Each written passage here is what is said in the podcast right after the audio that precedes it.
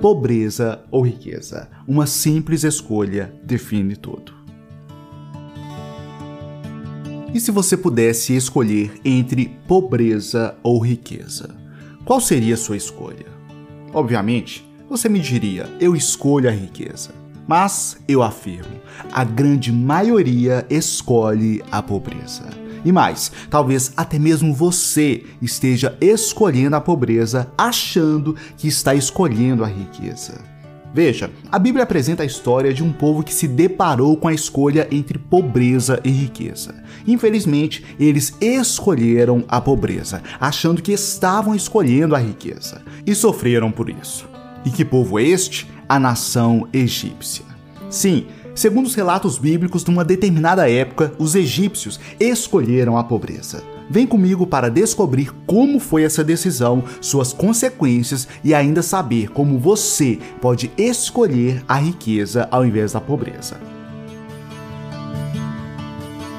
Tudo na paz? Espero que sim. Me chamo Samuel Vinícius e você está no Vamos Prosperar, canal sobre finanças pessoais por meio de princípios bíblicos. Se você se interessa por este assunto, deixe seu like, se inscreva no canal e ative o sino das notificações. Provavelmente você conhece a história dos sete anos de fartura seguidos de sete anos de fome vividos pelo Egito. Porém, como essa história geralmente é contada com foco em José e no povo israelita, talvez você não tenha percebido os erros financeiros cometidos pela população egípcia que resultaram em miséria e escravidão.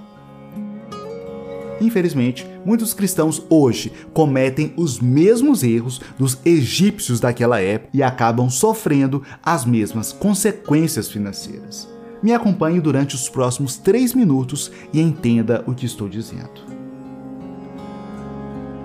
Imagine-se sendo um egípcio dos tempos bíblicos, mais precisamente sendo um produtor de grãos nos sete anos de prosperidade, onde tudo que se plantava prosperava.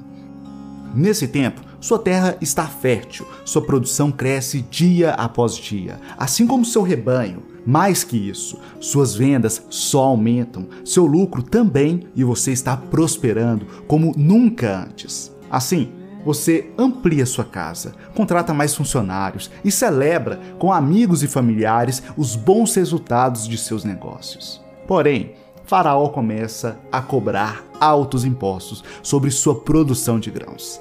Agora, um quinto da sua produção vai parar nas mãos do governante egípcio. Evidentemente, isso não é nada bom. Mas, em contrapartida, sua produção é a maior que você já teve. Mesmo com um novo imposto, você está lucrando como nunca antes. Então, o que fazer com todo esse lucro? O que fazer diante do sucesso de seus negócios? Com o grande lucro de seus negócios, você decide continuar fazendo reformas em suas terras, prosseguir ampliando suas propriedades e usufruindo de seus ganhos. Você compra luxos, adquire coisas que sempre quis e nunca pôde ter, consequentemente, seu custo de vida acaba crescendo na mesma medida que sua renda cresce. No entanto, os anos passam, o tempo de prosperidade se finda e a seca chega. O que vai acontecer agora? Qual será o resultado de sua decisão financeira em continuar aumentando seu custo de vida na mesma medida de sua renda? Agora, suas terras já não são férteis como antes. Seu rebanho morre de fome e você já não tem lucratividade em seus negócios. Infelizmente, você e sua família começam a passar necessidade. Falta alimento, faltam recursos, falta rebanho. Já não é mais possível sustentar o alto padrão de vida adquirido nos anos de fartura. Mas há uma esperança.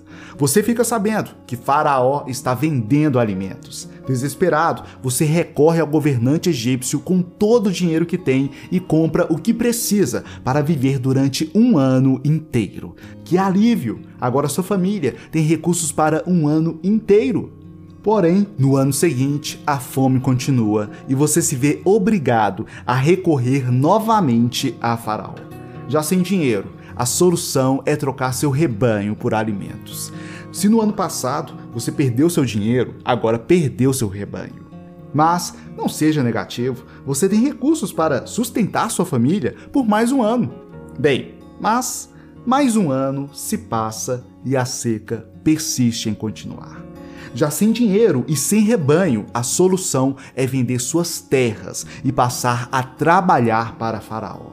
Sinto dizer, a partir desse momento, você será servo de Faraó e trabalhará nas terras de Faraó que antes eram suas. É, foi mais ou menos isso que aconteceu com a população egípcia naquele tempo, conforme os registros de Gênesis 47. Um povo que antes desfrutava de uma prosperidade sem igual passou a viver em regime de servidão, trabalhando para Faraó por mais de 400 anos.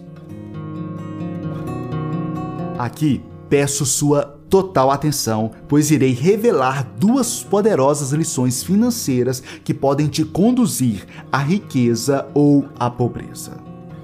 Então, pare tudo o que está fazendo e se atente ao que vou dizer. A primeira lição é a seguinte: se você não poupar, escravo será. Repito, se você não poupar, escravo será. Foi isso que aconteceu com a população egípcia.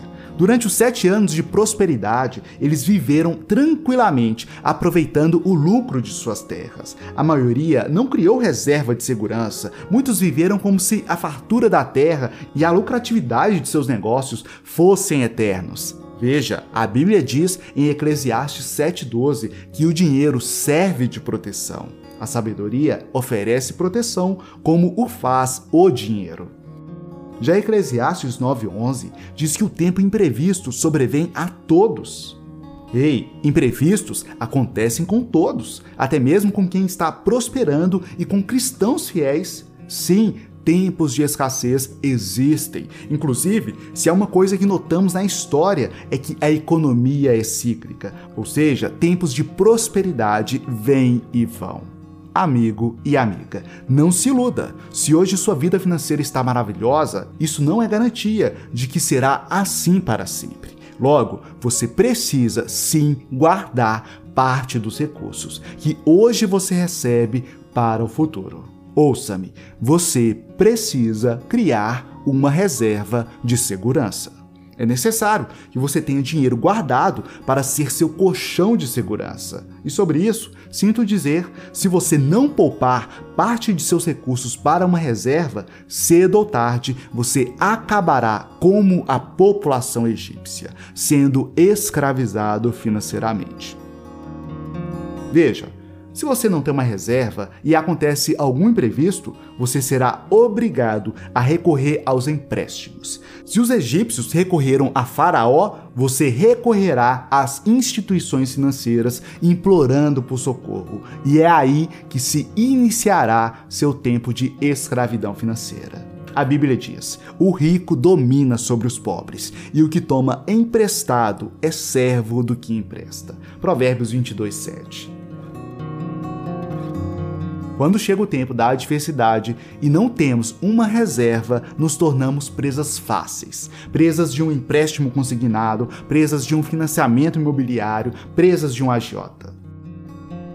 Crise financeira vivida no Brasil em 2014 é uma prova disso. A pandemia é outra prova. Não ignore os fatos. Veja quantas famílias, nesses momentos, perderam seus empregos e, como não tinham reserva, passaram necessidade, se tornando escravos de uma situação econômica trágica. Amigo e amiga, não se esqueça: se você não poupar, escravo será. Porém, eu tenho uma boa notícia para você. Mas antes, se você está gostando do que está vendo aqui, deixe seu like nesse vídeo. Assim, essa mensagem pode chegar a mais pessoas que possam estar precisando dela. Bem, a boa notícia que eu tenho para você é a seguinte: se você poupar, próspero será. Sim, se você poupar, próspero será eu te mostrei a realidade da população egípcia que não poupou e acabou vivendo num sistema de servidão a Faraó. Mas agora veja essa história pela perspectiva de Faraó. Faraó fez justamente o contrário. Ele poupou no tempo da prosperidade e assim prosperou grandemente no tempo da escassez. É interessante refletirmos sobre isso, pois hoje em dia, quando pensamos em faraós, logo lembramos de governantes riquíssimos que tinham uma nação inteira de servos trabalhando para eles. Mas isso nem sempre foi assim.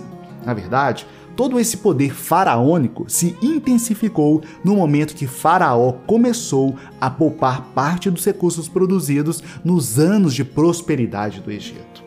Perceba que, nessa época, pessoas vinham de várias regiões para comprar os alimentos de Faraó. Eles compravam com dinheiro, com rebanhos e com terras. Foi assim que Faraó prosperou grandemente. Está aí a chave de toda essa prosperidade. A chave é o ato de poupar. Amigo e amiga, hoje não é diferente. Quem possui o hábito de poupar eleva e muito suas chances de prosperar financeiramente. Quem poupa não precisará pagar juros de empréstimos contraídos em tempos imprevistos. Quem poupa pode aproveitar as boas oportunidades que a todo momento surgem. Quem poupa é sábio, conforme diz Provérbios 21, 20 tesouro desejável e azeite há na casa do sábio, mas o homem insensato os esgota.